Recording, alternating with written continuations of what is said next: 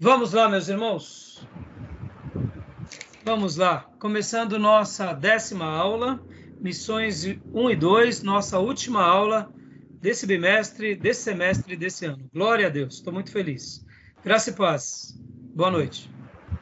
Graça e paz. Graça e paz. Boa noite.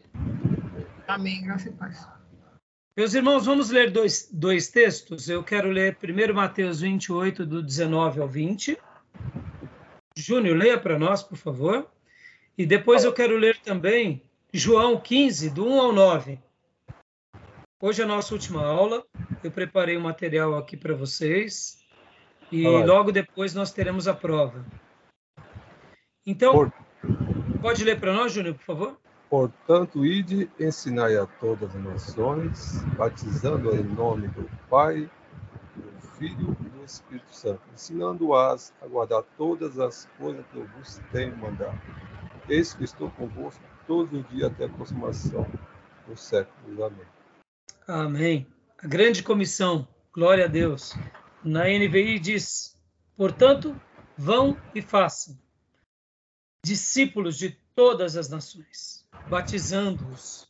E aí é a mesma ideia. E agora vamos ler João 15, do 1 ao 9. Pode ler para nós, mas por gentileza? A linha do pastor Johnny caiu. É João 15, do 1 ao 9, pastor? Isso. Sim.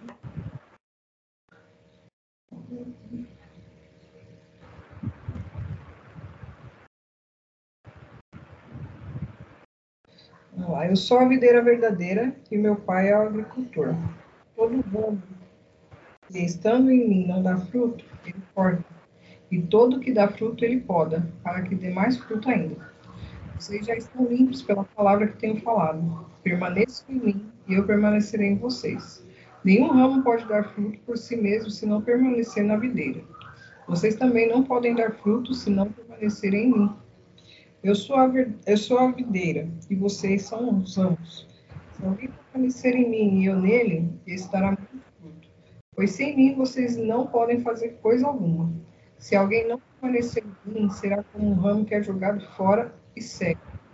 Tais ramos são apanhados, lançados ao fogo, ao fogo e queimados. Se vocês permanecerem em mim e as minhas palavras permanecerem em vocês, pedirão o que quiserem e será concedido o Pai fato de vocês darem muito assim serem discípulos. Como o Pai me amou, assim eu os amei. Permaneçam no meu amor. Amém. Amém, meus irmãos. Deixo aqui esses dois textos para os meus irmãos. É, eu entendo que o ID ele não é somente a proclamação. Eu sei que muitos irmãos pensam que o ID é você ir e proclamar.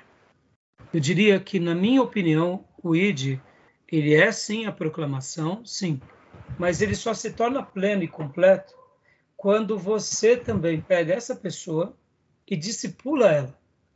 Sem esse discipulado, o ID se torna incompleto.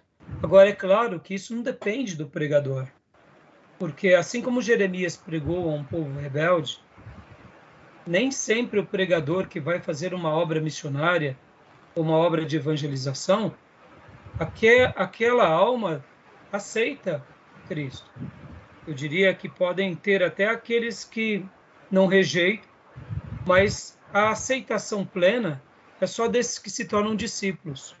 Então, na minha opinião, uma coisa que eu gosto de pensar é que a verdadeira obra de evangelização ela é consolidada nesses dois pés na minha opinião, são as duas asas do pássaro.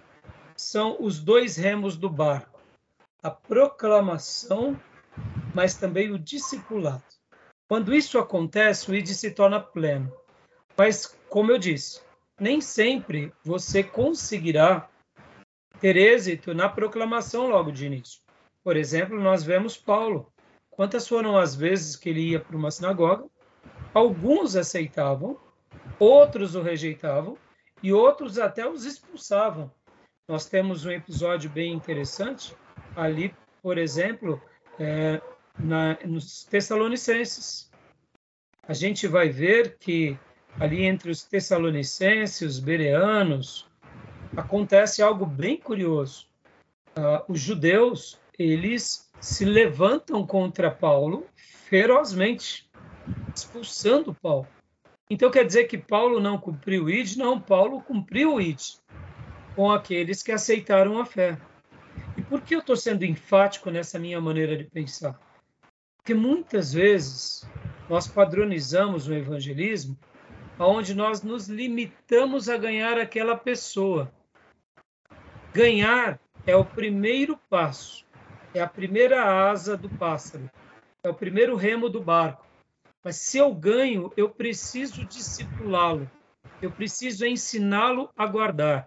Porque se eu ganhei aquela pessoa, e de fato ela entregou a Cristo a sua vida, mas se ela não guardou os mandamentos, mesmo que ela se batize, ela é um cristão nominal. E mais cedo ou mais tarde, a gente vai ver o quê? Que aquela pessoa que temos como filho de Deus, de fato, vai ser demonstrado que ela ainda não é filho. De convertido, ela só passa a ser um convencido. E podem ver, irmãos, como é prejudicial a vida de um convencido. Né? Podem ver que hoje nós temos o fenômeno dos desigrejados, e nós poderíamos dizer que muitos desigrejados, ou eles são convencidos, ou eles já são desviados mesmos. É uma pena. Não quero questionar sobre a salvação eterna deles, mas eles não vivem inseridos no corpo e estão satisfeitos de viverem assim. Então, percebam que o id, na minha opinião, ele se torna pleno quando os frutos acontecem. Agora, quem é que gera o fruto? Quem é que converte? Quem é que convence? Quem é que faz crescer? Como Paulo disse, nós lançamos a semente, o crescimento vem de Deus. Crescimento é do Senhor. Mas guardem isso, irmãos, porque quando Deus der algumas almas para vocês, vocês verem essas almas passando pela porta que é Cristo, não, não se satisfaçam apenas delas passarem pela porta.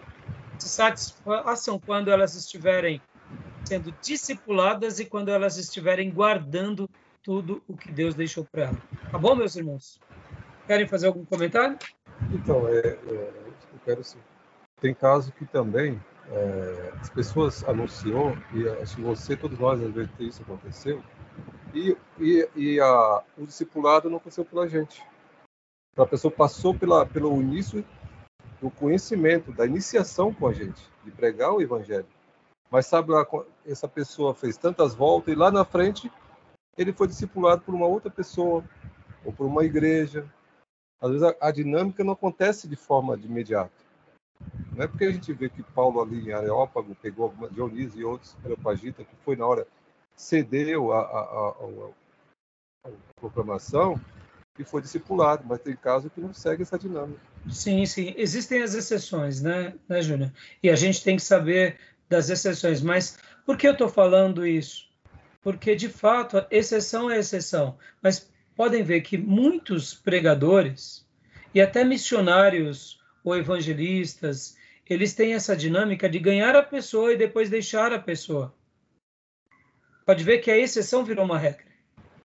E eu acho que é aí onde tem nós como cristãos e como igreja e como seminário precisamos ter um reposicionamento. Exceções são legítimas. Por exemplo, Júnior, nesse contexto, né, vamos supor, nós estamos numa viagem, ganhamos uma família para Cristo. Qual é o papel nosso sendo que a gente não é daquela região. Encaminhar aquela família a uma igreja mais próxima. Para quê? Para que ela possa ter uma vida de comunidade, crescer na fé. Mas o padrão que foi estabelecido, e eu digo isso como, como um fato já, porque muitos cristãos eles saem pregando e é lindo ver essa proclamação. E a gente não duvida do poder de Deus. Mas virou a exceção virou regra. A gente ganha as pessoas para Cristo e depois, no nosso inconsciente, é como se Deus vai dar o crescimento para elas e elas vão se encontrar. Sendo que elas se igualam a bebês. Elas, por serem novas na fé, elas estão muito uh, vulneráveis às seitas. Então, aonde entra a dinâmica do reino? Qual é a dinâmica realmente de um ministro do reino? Não, não, me passa os teus contatos, me dá uh, o teu endereço, eu vou procurar uma igreja na cidade. Percebam que o, quando nós temos esse zelo com essas almas, aqui nós daremos um passo além da nossa denominação, porque é o reino. Podem ver, um evangelista, um missionário, ele, eu, qual é a, o grande ímpeto dele? É ver aquela pessoa no reino, não necessariamente na sua igreja. No entanto, nós sabemos que vamos ter momentos em que realmente Deus nos usará num hospital, numa capelania, numa visita. Serão momentos e a gente tem que saber disso. Mas eu gostaria de deixar aqui esse princípio com vocês, não porque é o que eu penso, mas é pelo que Mateus nos afirma. Podem ver. Ide, portanto, fazei discípulos. Assim como o ide é um imperativo, o fazei discípulos é um imperativo. Está ligado uma coisa com a outra. Então, eu sei que tem vezes, como você disse, Júnior, uh, na dinâmica, de repente aquela pessoa aceitou Jesus conosco, mas ela não quer ficar conosco, que a família dela é de uma outra igreja, ela quer ir para aquela igreja, nenhum problema. Mas a gente está acompanhando o processo, sabe? Às vezes não é nem isso. Às vezes a pessoa ela, ela cedeu aquele momento, mas ela não quer que a gente acompanhe. Sim. Em vários casos, a pessoa não Exato. quer acompanhamento. É, discipulado é muito, é muito fácil de falar na fase teórica. Sim. Muito fácil na teoria. Mas na prática é muito difícil, porque Sim. quando a pessoa está, tá, entre aspas, nas tuas mãos, porque aquela, ela, ela de fato quer seguir o evangelho, ah, muito fácil, a gente. Mais fácil discipular, ele dar os primeiros passos, acompanhar a igreja, mas em muitos casos a pessoa não quer. Sim, é verdade. Por, por isso que eu, eu entendo isso, mas eu particularmente quis deixar hoje esse texto com vocês, porque eu conheci um pastor americano que tinha uma igreja muito forte no evangelismo, e ele, ao mesmo tempo que tinha essa igreja muito forte no evangelismo, ele também fazia com que a igreja fosse muito forte no discipulado. Porque, como brasileiros, irmãos, a maioria das nossas igrejas são fortes no evangelismo, mas na prática são fracas no discipulado. E eu entendo que a igreja apostólica ela era forte no evangelismo, e ela era muito forte no discipulado. Então eu entendo e enxergo que o, o grande evangelismo e a grande obra missionária, ela tem que ter essas duas asas, esses dois remos, essas duas pernas bem sincronizadas. Porque com as devidas proporções e, e com as exceções que a gente sabe que vai acontecer, mas diante de tudo, quando a gente tem essa visão a gente não vai nem para um lado exagerado, nem para o outro lado exagerado. Podem ver, tem igrejas que são muito fortes no discipulado e são muito fracos no evangelismo. Então, eles acabam discipulando demais as suas igrejas, mas não gera quase fruto. Então, eu, eu acredito que o imperativo do ID, de fazer discípulos, eles estão entrelaçados. Ideal, e né? que é o ideal e que a gente tem que ter essa visão. E João 15, como a Maísa leu, tinha pedido para o pastor Johnny ler, mas caiu a linha dele.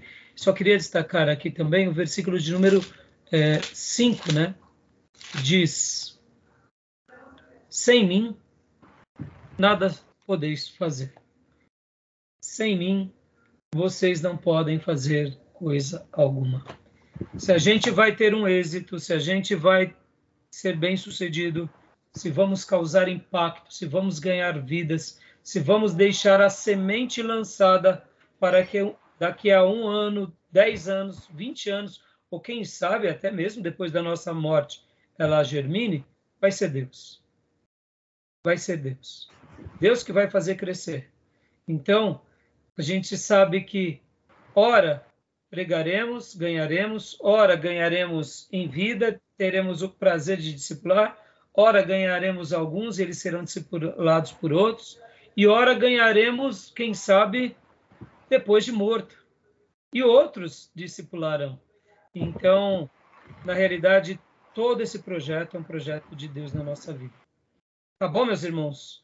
Deixo aqui esses dois textos para vocês, porque uh, nós não podemos perder de vista essa grande comissão, essa nossa grande responsabilidade, ainda mais nos nossos dias em que vivemos. E para encerrar essa parte, esses dias eu via nas redes sociais um corte do Hernandes Dias Lopes que ele dizia algo mais ou menos assim que nós não estarmos nas redes sociais hoje, segundo ele, ele dizia, chega a ser praticamente um pecado. Por quê? Porque as pessoas estão no mundo digital. E nós, pastores, nós como igreja, precisamos anunciar o evangelho, inclusive de forma digital. Para quê? Para alcançar o maior número de pessoas. Ele fazia uma colocação muito sábia, mostrando que é um lugar em que há uma carência muito grande, há muitos tipos de pecados, há muitas inutilidades, e nesse lugar onde se perdem tanto tempo e aonde o diabo destrói tantas vidas, nós precisamos erguer a bandeira do evangelho, falar do evangelho de Jesus, e nós precisamos ser sal e luz, inclusive nesse continente, como dizia o pastor Davi, meu amigo, nesse sexto continente, que é uma nova linguagem que Deus nos permitiu viver. Tá bom, meus irmãos? Joia? Quando o homem estiver morando na Lua ou em Marte, aí a gente também vai ter missionários evangelistas em Marte. Na Lua, quem sabe em outra região. Por enquanto, é o sexto continente. Ainda não chegamos lá. Os demais continentes ou galáxias. Né? Tá bom, meus irmãos? Mais algum comentário? Não? Hoje eu preparei aqui a aula, eu, eu, eu chamei ela da seguinte for, forma: Quatro grandes períodos das missões mundiais na história. Vou fazer uma síntese aqui com vocês rapidamente e quero destacar dois períodos. Desses dois períodos, é, vou dar destaque um pouco mais acentuado para um. Mas antes de entrar no, no tema propriamente dito, eu queria contar duas histórias para vocês, dois testemunhos. É, inclusive, se não me falha a memória, quem contou para mim esse testemunho foi o próprio professor Davi, meu amigo, que eu acabei de citar, sobre o sexto continente, é, que ele chama que o mundo digital é o sexto continente. É, o, se não me falha a memória, foi ele que me contou.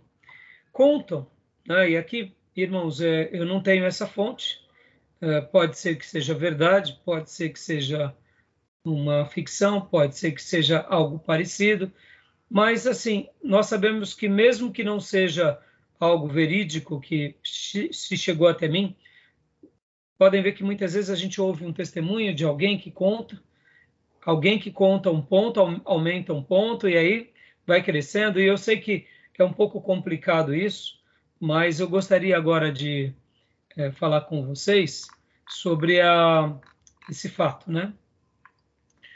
Que é um, um missionário de uma cidade interiorana. É, teve um missionário, ah, ou melhor, um seminarista, que ele era um menino brilhante na sua cidade. Uh, a igreja local era aquelas igrejas do interior que durante o, a semana eh, todos trabalhavam ali nas suas tarefas, os vizinhos se conheciam, né, conheciam o prefeito, o xerife, o, o pastor, a, a, igreja ficava na praça central e conta, conta uma história de um jovem seminarista que ele, depois de alguns anos se preparando para o ministério, ele chegou para o pastor dele e falou: Pastor, eu quero fazer missões. Deus está me incomodando para eu fazer uma obra missionária. Então, o pastor dele disse: Mas, meu irmão, você tem certeza que você vai fazer missões? Você é o nosso melhor candidato aqui na igreja. A igreja ama muito as suas mensagens, seus ensinos. Todos já te veem como o futuro pastor dessa comunidade. E ali, esse candidato disse: Pastor, eu estava orando e Deus me inquietou para eu ir para as tribos indígenas e pregar o evangelho. Pastor ali, contrariado, disse assim: Vamos orar mais um pouco, meu irmão. Porque é normal, né, irmãos? Um pastor, quando vê um candidato tão brilhante para o pastorado, de repente ele querendo ir para as tribos indígenas, muitas vezes compete ao pastor ter esse cuidado mesmo. Então, o pastor ali, com muita paciência, falou: Vamos orar. Vamos aguardar mais um tempo. E o pastor também chamou a igreja para orar sobre isso. Todos da igreja tiveram a mesma opinião com, com que o pastor, porque ele era um jovem muito promissor. Mas depois de um período de oração, ele disse: Não, pastor, eu tenho certeza que eu vou para as tribos indígenas e vou trabalhar com aquelas tribos indígenas. O pastor, inclusive, ficou preocupado porque eram tribos indígenas perigosas, algumas tribos até de canibais. E, mesmo contrariado, o pastor, juntamente com a igreja, orou por ele, abençoou o candidato e ele foi fazer a obra missionária. Passado algum tempo, chega a notícia na cidade. Enquanto ele estava pregando em algumas tribos, ele entrou numa tribo de índios canibais e ali mataram ele, fizeram atrocidade com esse jovem seminarista.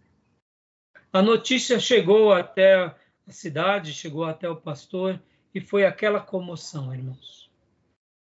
Todos choraram, todos se entristeceram, questionaram de fato é, se realmente o candidato ele tinha ido sob a orientação de Deus, porque como ele pode ter ido fazer a obra de Deus e, e ter morrido tão prematuramente? Foi na sua primeira obra missionária. Então a cidade se reuniu, a cidade praticamente fechou tudo e foram fazer o culto fúnebre e por acaso durante aqueles dias estavam passando ali naquela cidade alguns outros índios que não eram de, desses índios violentos e perguntaram para aqueles moradores da cidade o que está acontecendo. É, morreu uma pessoa? é, quem é essa pessoa? Porque parece que é uma pessoa muito importante, porque afinal de contas, a cidade está em comoção. E aí contaram para esses índios que foram à tribo tal, e eles conheciam, que fizeram uma atrocidade. Aqueles índios se lamentaram e aqueles índios chegaram e foram embora. No momento que eles foram embora, eles contaram para a tribo deles a tribo deles contou para outra tribo, que contou para outra tribo, que chegou na tribo dos canibais.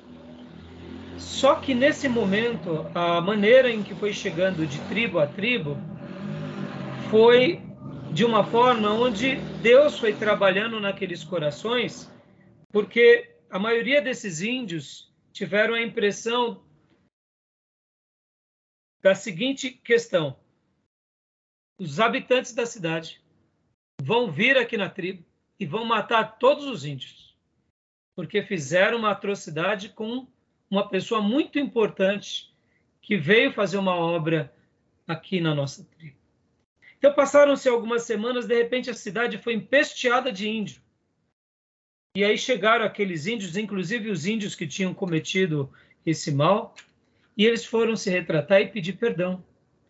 Naquele momento em que as tribos indígenas chegaram lá, eles chegaram já todos quebrantados, e ali tanto o pastor quanto os irmãos daquela igreja aproveitaram aquele incidente, pregaram o evangelho e ganharam dezenas de índios para Cristo. E a história foi totalmente mudada. E aquela tristeza inicial foi cura, eh, foi, foi, foi, foi arrancada do corações deles, até porque eles entenderam que, de fato, aquele missionário não tinha ido na força do braço dele. Ele tinha ido realmente como um, um, um missionário mártir, como alguém que realmente amava tanto a Deus que estava ouvindo o chamado divino e ele foi como uma semente que morreu na terra para gerar grandes frutos. Várias tribos se converteram, inclusive aquela tribo de canibais, e ali houve uma obra de evangelização maravilhosa por causa desse seminarista. Essa história eu nunca mais me esqueci, se não me falha a memória, foi o pastor Davi que me contou.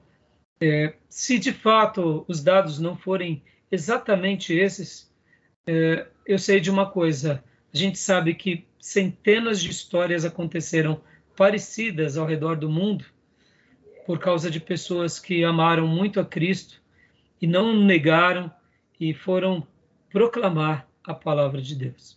Tá bom, meus irmãos? Eu não tenho dúvida que vocês devem ter histórias das mais variadas né, sobre esse tema, que é a evangelização. Uh, e agora eu quero contar também, e quero ler com vocês, um, um outro artigo uh, de Orlando Boyer. Orlando Boyer, já ouviram falar de Orlando Boyer? Não. Isso aí, isso aí eu quero saber a fonte. Conhece? Não, falar a fonte dessa história. Então, é, por isso que eu falei para você, quem me contou foi o pastor Davi, o meu amigo, né? Teve um caso na Austrália, não sei se vocês se lembram. Hum eu acho que foi acho que 10 anos atrás, na Austrália. Eu acho que foi um missionário americano, jovem. Foram lá numa tribo não alcançada. E próximo, chegando próximo, a tribo lançou uma, uma, uma flecha e matou ele. Você se lembra? Passou até na televisão. Não, como que é? Eles chegaram? Eles foram, eles foram lá na Austrália, no, os aborígenes, uma tribo lá, não alcançada, uma tribo que não tinha contato com, com esse ser humano, né? Bem afastada, chamada tribo não alcançada. Ele chegou bem próximo, não, não era aconselhável chegar muito próximo. A tribo lançou uma, uma, uma flecha e atingiu ele e matou ele. Hum, eu não vi essa história. Passou, passou até na televisão. E dá o desfecho agora morreu. Morreu, simplesmente morreu, não teve assim, repercussão de, de teve resultado, sempre sim, morreu. sim. voltou aquela, não sei, era jovem, assim, missionário, não contou, né? A história não trouxe assim a repercussão dos porquê, mas sabe que estava meio afoito, né? E foi para aquela tribo que não era aconselhável. Essa tribo revidou de longe ela acertou uma flecha bem no coração. Puxa vida, uma tragédia. Irmãos, eu sei que muitas coisas como essa nós não temos uma resposta é, imediata, mas nós sabemos que é, muitos homens de Deus morreram nos seus campos missionários, ora por doenças, ora por feras, ora por pelas mais variadas coisas. Esses dias eu também estava ouvindo o pastor Hernandes Dias Lopes e ele estava falando do missionário Ronaldo Ronaldo é, Isidoro, né? O Lidório, Ronaldo Ronaldo alguma coisa, em que ele estava numa viagem missionária e nessas viagens missionárias ele pegou, se não me falha a memória, 27 vezes, se eu não me engano, uma doença durante o período que ele estava lá, 27 vezes. Ou seja, ele chegou a ficar mais tempo de cama do que proclamando. E aí, enquanto eles estavam nesse congresso missionário, ele disse ao pastor Hernandes Dias Lopes, ele disse, pastor, sabe o que eu fiz? Durante esse período eu fiquei fazendo a tradução da Bíblia na língua daquelas tribos. Fiquei dando uma outra contribuição. Então, muitas vezes, Deus ele tem, é, ele tem dentro da sua soberania planos e propósitos que nós não entendemos, né, irmãos? Uh, durante o período comunista, uh, houve um trabalho muito forte de evangelização feito por um missionário chamado André, missionário André. E tem livros, tem artigos dele, ele fazia o tráfico de Bíblias. Portas abertas. Portas abertas, missões portas abertas. Ele pegava carros, muitas vezes, repletos de Bíblias e, e, e ia para os lugares comunistas para distribuir Bíblias. Eu me lembro de uma ocasião que, numa ronda, ele foi parado e ele pensou: bom, agora as Bíblias serão queimadas e nós seremos mortos. Aí, quando o guarda começa a ver as Bíblias, ele diz para outro soldado: não, pode deixar passar. Só são repolhos. Só são repolhos. E aí o missionário André não acreditava, porque era como se Deus praticasse aquele feito que Eliseu presenciou diante dos inimigos. Lembra do rei da Síria? O rei da Síria foi tentar prender Eliseu e Eliseu pega aqueles soldados e diz: Senhor, o senhor possa é, fazer com que eles não enxerguem e aí eles ficam sem saber quem é Eliseu, levam soldados no meio da Síria e aí Eliseu ora de novo, Senhor abre os olhos dele, deles de novo. Quando eles vêm, eles estão lá no meio da, da cidade da Samaria, aliás, e ali o, o, rei de Israel diz: O que, que a gente faz com ele? Aí Eliseu diz: Não, não façam nada, dê comida e deixe eles voltarem em paz.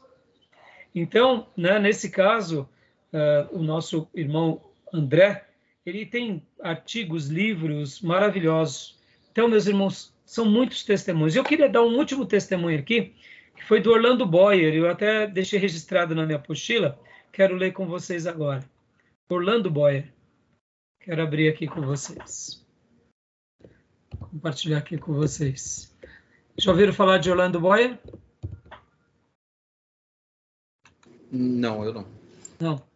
Então, Orlando Boyer foi um missionário que trabalhou muitos anos aqui no Brasil. Então, não, o Heróis da Fé?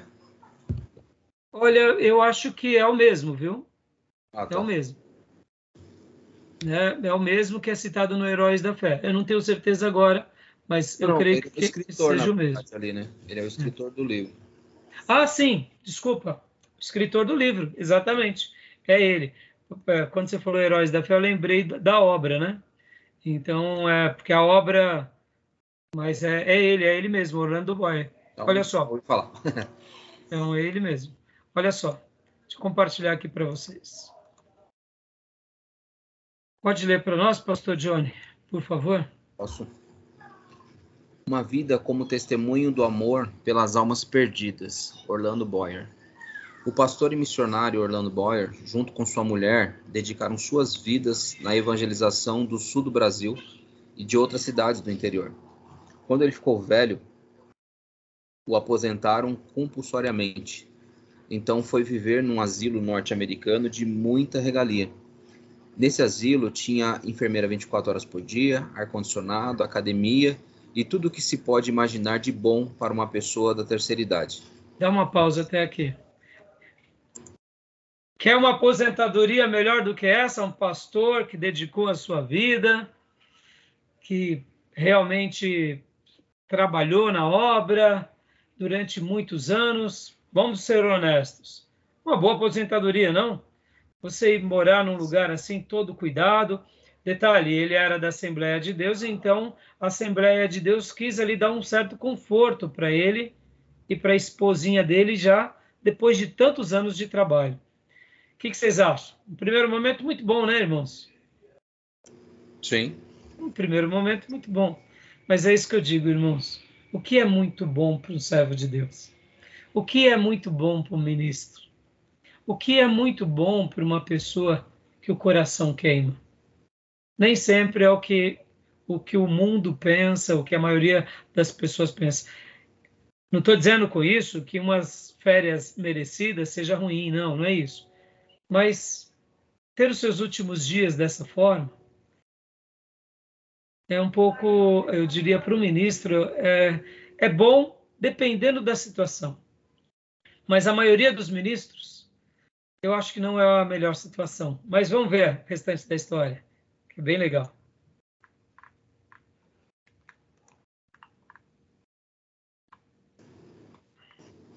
Pode continuar para a gente? Sua esposa faleceu e Orlando pediu à Assembleia de Deus dinheiro para fazer o culto fúnebre. Três dias depois, a funerária liga dizendo que tem uma mulher para ser enterrada há três dias e ninguém apareceu para pegá-la e muito menos para enterrá-la.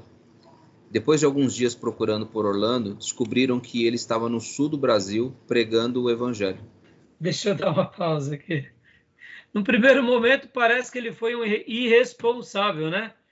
A, a esposinha morreu, ele pega o dinheiro do, do velório e deixa a veinha lá e some do asilo. Que, que atitude do pastor é essa? Que atitude irresponsável é essa? Mas vamos procurar o pastor e quando vem ele está no Brasil, no sul do Brasil pregando. Né? Num primeiro momento, vamos, vamos, vamos imaginar que nós uh, não, vocês não sabem da história, eu sei, é claro, mas assim é até um pouco o que, aconteceu, aconteceu com ele? Endoidou? Como que ele pode ser tão irresponsável com a sua própria esposa? Né? Vamos continuar aqui.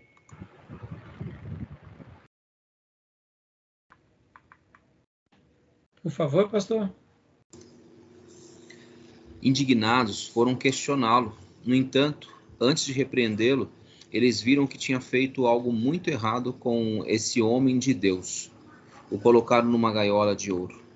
A, cru...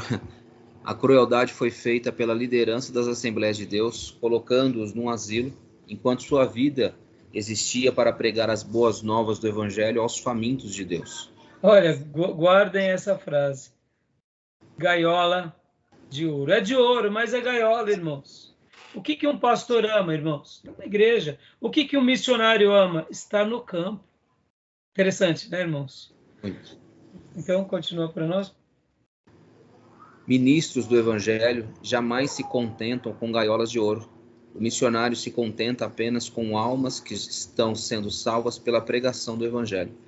Amém, meus irmãos? Glória a Deus. Gaiolas de ouro templos de ouro são para os macedinhos, tá bom? Para crente de verdade não presta, porque só algema, só escraviza. Tá bom, meus irmãos? Essa história é muito linda. E aí o desfecho foi que a, a direção da Assembleia de Deus foi lá, fez o culto fúnebre da esposa, foram a ele, a Orlando Boyer, pediram perdão e deixaram ele viver a vida dele enquanto ele tinha energia. Irmãos, eu, eu, eu quero parafrasear aqui com a vida do Orlando Boyer, o amado e saudoso pastor Ernesto Nini e o pastor Paulo Souza Oliveira. A vida deles era ou estar na igreja local deles ou estar no seminário. Queria encontrar o pastor Ernesto Nini, estava na igreja. Queria encontrar o doutor Paulo, estava no seminário. Tá bom, meus irmãos? E agora, gostaram da história de Orlando Boyer? Gaiolas de ouro? A história é meio estranha. Hã? A história é meio estranha também. Os familiares, os filhos. É, muitas. Casa, é, é, que acontece. Sabe o que acontece, Júnior? Muitos missionários, é, a gente acaba não tendo um contato tão grande mas muitos missionários não têm filhos, né? Acabam, acabam é, casando velhos e a, os filhos deles são um rebanho. Não são todos. Né? Alguns missionários estão no campo e fazem uma escolha de não ter filho. Tem, tem esse caso, né? Tem esse caso. Tá bom? Joia, meus irmãos. Eu não sei exatamente do caso do Orlando Boyer, tá? Mas é, eu achei essa história muito legal, muito. E principalmente a frase gaiolas de ouro. Tá bom? Vamos lá, aos quatro grandes períodos das missões mundiais na história. Enquanto eu fazia minha lição de casa para a aula de hoje, irmãos, eu, eu falei, poxa, quais foram os quatro grandes períodos? Inclusive, eu deixei até aqui na minha apostila também quais foram os quatro grandes períodos de missões mundiais na história. E quando eu falo história aqui, é na história mesmo, é na história do povo de Deus é na história mundial. É, deixa eu ver aqui. O que, que eu, pensando sobre isso, irmãos, eu cheguei a uma conclusão que nós tivemos já três grandes períodos e estamos no quarto grande período. E o que, que eu queria abordar aqui com vocês? Quais seriam esses quatro grandes períodos na história mundial? Sobre missões, né? É claro que aqui eu não estou fazendo uma tese, não é uma, uma dissertação de, de, de mestrado, nem uma tese de doutorado, mas é somente uma, uma, uma, uma pincelada, né? Porque o primeiro período seria esse período que começa com Abraão e vai de Abraão até a conclusão do Novo Testamento. É a revelação que Deus se dá a Abraão e por meio da revelação a esse patriarca e depois a todo o povo de Deus que nasce desse homem até o Novo Testamento. Então eu, eu chamo aqui é, que nesse primeiro período, em que Deus se revela, tanto no Antigo Testamento quanto no Novo Testamento, foi um ponto crucial e incomparável na revelação de Deus para esse povo, para essas gerações e para todos os povos ao redor. Então eu poderia dizer e parafrasear que de uma forma poderosa e de uma forma até é, por gerações, Deus, por meio da sua revelação, ele se manifestou tentando atrair um povo e fazendo desse povo uma nação sacerdotal, e depois essa nação sacerdotal deu a essa nação sacerdotal a revelação do mistério que estava oculto, que é a igreja, para que por meio dessa igreja agora eles fossem sal e luz para todas as nações. Então, eu entendo que nessa revelação, de uma forma, por meio da sua revelação, Deus fez missões na história do Velho Testamento e do Novo Testamento. O segundo ponto que eu vejo de uma forma assim muito pujante, missões na história mundial, também acontece com o período da igreja primitiva que são alguns séculos ali. A igreja primitiva, diferente do Antigo Testamento, que lembram da força centrípeta e centrífuga, lembram disso? Israel, ele atraía os olhos das nações para que todas as nações olhassem para o Deus de Israel, e em especial para Jerusalém, e em especial para o templo. Então, Deus, de uma forma misteriosa, fazia com que esse poder dele fosse manifesto às nações e essas nações iam buscar o Deus de Israel na casa de Deus. No momento que, se, que é revelado. Oi? De uma forma tácita, ao meu ver, não expressa, porque nesse período da revelação, a gente percebe que Deus está atuando no meio do povo, mas é diferente da igreja primitiva. Ou seja, Sim, existe uma, é diferente existe uma, uma maneira de eu receber aquela mensagem e eu compartilhar com outros povos. É bem diferente, né? Sim, sim. Por isso que eu estou falando que são formas diferentes, mas por isso que eu, eu fechei o primeiro bloco na revelação, né, Júnior? E aqui, voltando à, à ideia, antes do Novo Testamento, Deus atraía os olhos para a nação, para o templo porque Deus estava preparando tudo para o palco, para o Messias. Ele veio. Ele realizou a obra de Deus por nós, nos livrando da ira, fazendo a propiciação, fazendo a expiação, fazendo a reconciliação, fazendo toda a obra de redenção. E agora a igreja agora tem o, o outro fator que é o oposto não é mais atraindo os olhos para dentro, mas é saindo de dentro para fora. Por isso que eu falei no Novo e o Velho Testamento, como esse primeiro bloco, de, de uma forma, eu diria, paulatina, porque Deus se revela, a gente vê isso no Velho Testamento e ver isso no Novo. São fases distintas, são momentos distintos. E aí vem o segundo período, que agora é o período da igreja primitiva. O período da igreja primitiva, Deus agora estava pegando essa igreja recém-criada, recém-estabelecida, recém-fundamentada na revelação, a revelação estava consolidada e agora Deus pega essa igreja novinha e usa ela poderosamente em todo o mundo daqueles dias. Então, agora, essas famílias, essas cidades, essas nações, essas igrejas local, locais vão chegar juntamente com os ministros ordenados e ministros leigos para muitos lugares e assim evangeliza o mundo. Podem ver que em 200, 300 anos o mundo praticamente se tornou cristão e a mensagem de Cristo foi varrendo esses corações. Então, esse é um segundo período, eu diria, que de uma forma misteriosa Deus usou o seu povo para fazer missões, para fazer evangelização.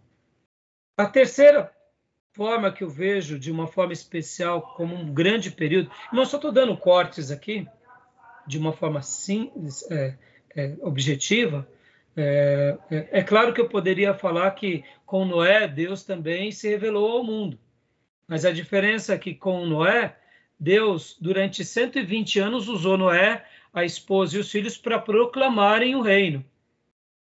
Mas quem deu ouvido? Só Noé, a esposa e os filhos.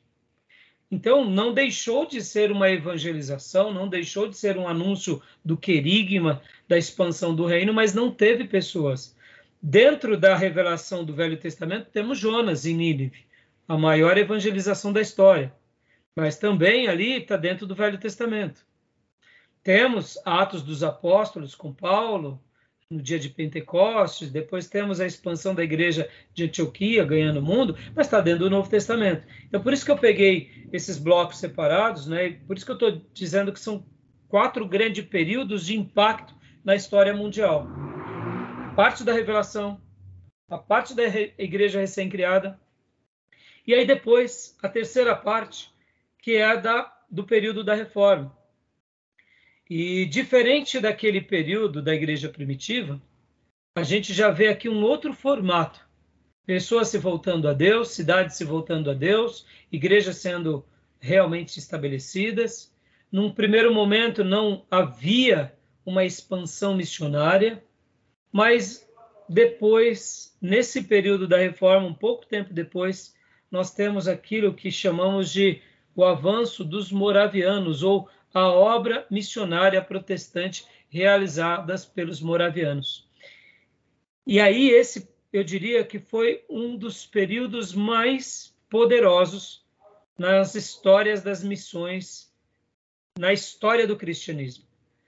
Eu sei que é, existem muitas outras fases e muitos acontecimentos e muitos projetos que foram é, feitos, foram realizados, mas assim é notório na história do cristianismo que os nossos irmãos moravianos, eles de fato, eles, uh, eles conseguiram fazer um feito que nenhum outro povo até então tinha feito. E é por isso que eu tinha dito para vocês que eu queria debater com vocês, já já eu vou só ler algumas porções, é o capítulo 4 do livro da Ruth. Eu hoje tinha tentado organizar o material para passar aqui para vocês, mas não deu. E para não ficar uma aula muito pesada, então não vou fazer um monólogo. Mas essa é a terceira parte, porque houve uma mudança na chave aqui com os moravianos. Então, os moravianos, eles, é, eles nesse terceiro período, eles acabaram, de fato, é, sendo é, um instrumento poderoso nas missões protestantes. Eu diria que talvez até hoje ainda seja o maior feito de missões por um grupo. O que me impressiona dos moravianos, irmãos? É, já, já, já falo. E deixa eu dar o último e o quarto ponto: esse momento que a gente está vivendo e o momento que a gente vai entrar. E, em especial, o nosso período aqui, que é o nosso país. Né? Então, voltando eu queria gastar um tempo agora aqui com vocês sobre essa questão dos moravianos. Uh, o que me impressiona nos moravianos, irmãos? Diferente da igreja uh, da igreja primitiva. O que me impressiona dos moravianos? Que a igreja primitiva, nós temos dentro dela muitos grupos. Nós temos os Gálatas, os Filipenses, os Tessalônicos, os Bereanos, nós temos as sete igrejas da Ásia, nós temos as igrejas da Grécia, nós temos as igrejas que chegam em, Roma, ou seja, crescente de igrejas no Novo Testamento, ou melhor, na igreja primitiva, é, foi imenso. Então, eram muitos grupos fortes espalhados. Então, por isso que eu falei que, historicamente, eles causaram um impacto missionário muito grande. Mas no período missionário aqui é, dos moravianos, é, a nossa irmã Ruth, no seu livro, ela mostra uma coisa bem curiosa, que logo depois da reforma protestante, não havia esse ímpeto de enviar missionários não era muito característico esse lado de fazer uma obra missionária. Vamos enviar missionários. Não era comum. Ah, os primeiros a se despertarem para essa questão missionária foi um grupo de pietistas.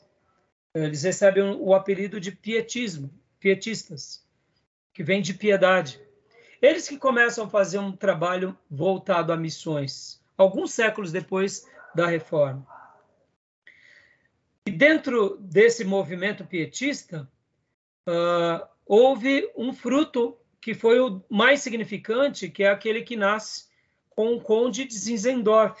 E aí a nossa irmã Ruth Trucker, ela vai dedicar a obra dela aqui, e é muito lindo isso, porque ela vai dedicar um, um, uma porção bem significativa aqui mostrando a influência desses, desse grupo pietista, chegando agora aonde? Chegando em vários lugares, inclusive chegando também entre os moravianos. E aí o conde de Zinzendorf, era o nome dele, ele de fato começa a fazer um, um trabalho de missões, e esse isso está tudo na página 116. E por meio dessa igreja, irmãos, acontece uma das maiores façanhas é, na história de missões mundiais. E antes de continuar, eu queria fazer uma pergunta para vocês. Vocês já ouviram histórias sobre os, os moravianos? O que, que vocês já ouviram sobre eles? Já assistiram filmes? Não, não leram livros? Não, nunca ouvi. Acho que eu ouvi aqui. Não, nunca ouvi, não. Agora, não, as ordens, as ordens missionárias, olhada pelo lado católico, existiam há muito tempo. Sim, já existia. E outros países. E, e, elas tomaram força depois da reforma protestante, Júlio. Que a reforma protestante foi algo tão forte contra o catolicismo que as ordens missionárias pegaram força. Para quê? porque você sabe que assim como a política e a religião caminham juntas, então é, essa era uma hora crucial do que de defenderem, né, as tradições, levando a mensagem mundo afora, né? Mas assim, a, as ordens missionárias protestantes não eram fortes. Por que não eram fortes? Ah, antes disso, voltando, a gente já conclui. Pastor Johnny, então, Júnior, você já ouviu falar dos moravianos? Não, eu já li a história da igreja, né? Tem um livro que eu tenho muito bom. Talvez até já li, fala, mas não estou lembrado. Assim. Já passei pela os apontamentos sobre ele, mas eu acho que não estou me recordando. Joia. Pastor Johnny e irmã Cleusa? Já, eu já ouvi falar. É, na verdade, o fato mais marcante é, entre os moravianos são alguns jovens, não sei se dois ou três, que se vendem como escravos para ir para uma ilha um pouco mais distante, cujo nome eu não sei, não lembro. E aí lá, como escravos, eles vão com o intuito de anunciar o evangelho. Aí, bom, enfim, pelo menos os relatos que eu tinha lido na época, eles indo, né, para essa ilha, eles é, menciona uma frase que acaba virando um tema de música, etc. Né? A frase é: para que o cordeiro receba a recompensa do seu sofrimento.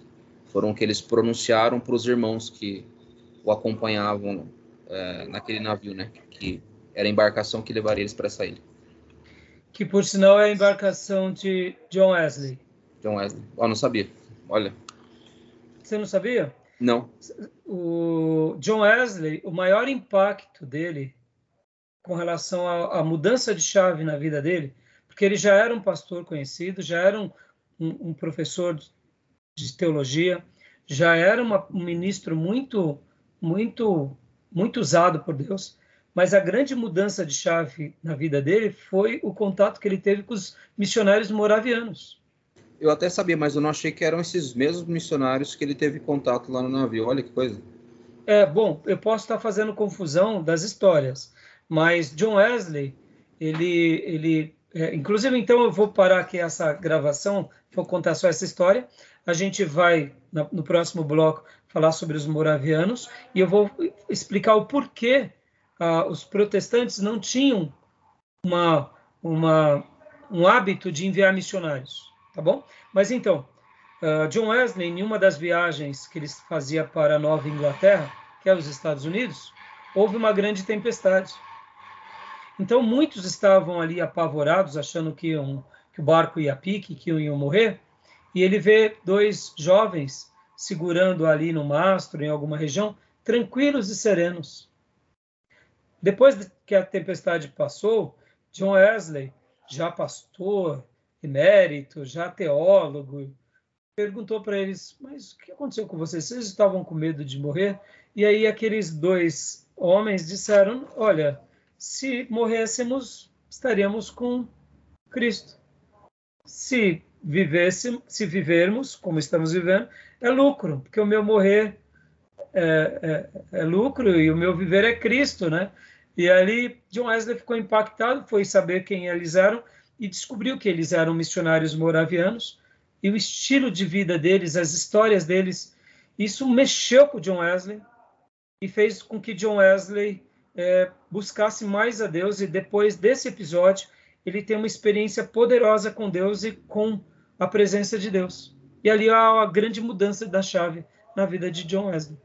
Você vê, missionários moravianos ganhando pessoas e ganhando, inclusive, assim, dando frutos na vida de uma pessoa é, como o próprio John Wesley. Nós sabemos, né, irmãos, que Deus ele pode nos ensinar por meio de uma criança, por meio de um irmão, e Deus quis ensinar John Wesley, que era um catedrático formado nas maiores universidades dos, dos seus dias, por meio de missionários que se vendiam como escravos, na maioria das vezes.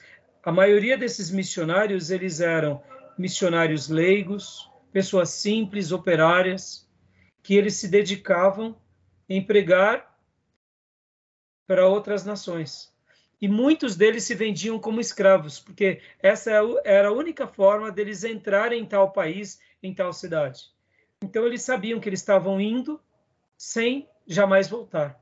Então a história dos moravianos é simplesmente extraordinária. Eu vou parar aqui essa chamada, vamos abrir a outra e aí a gente conclui e depois vamos para a prova, tá bom? Mas eu vou falar um pouco o porquê os protestantes não eram tão despertados à obra de missões, tá bom? Beleza? Tudo bem?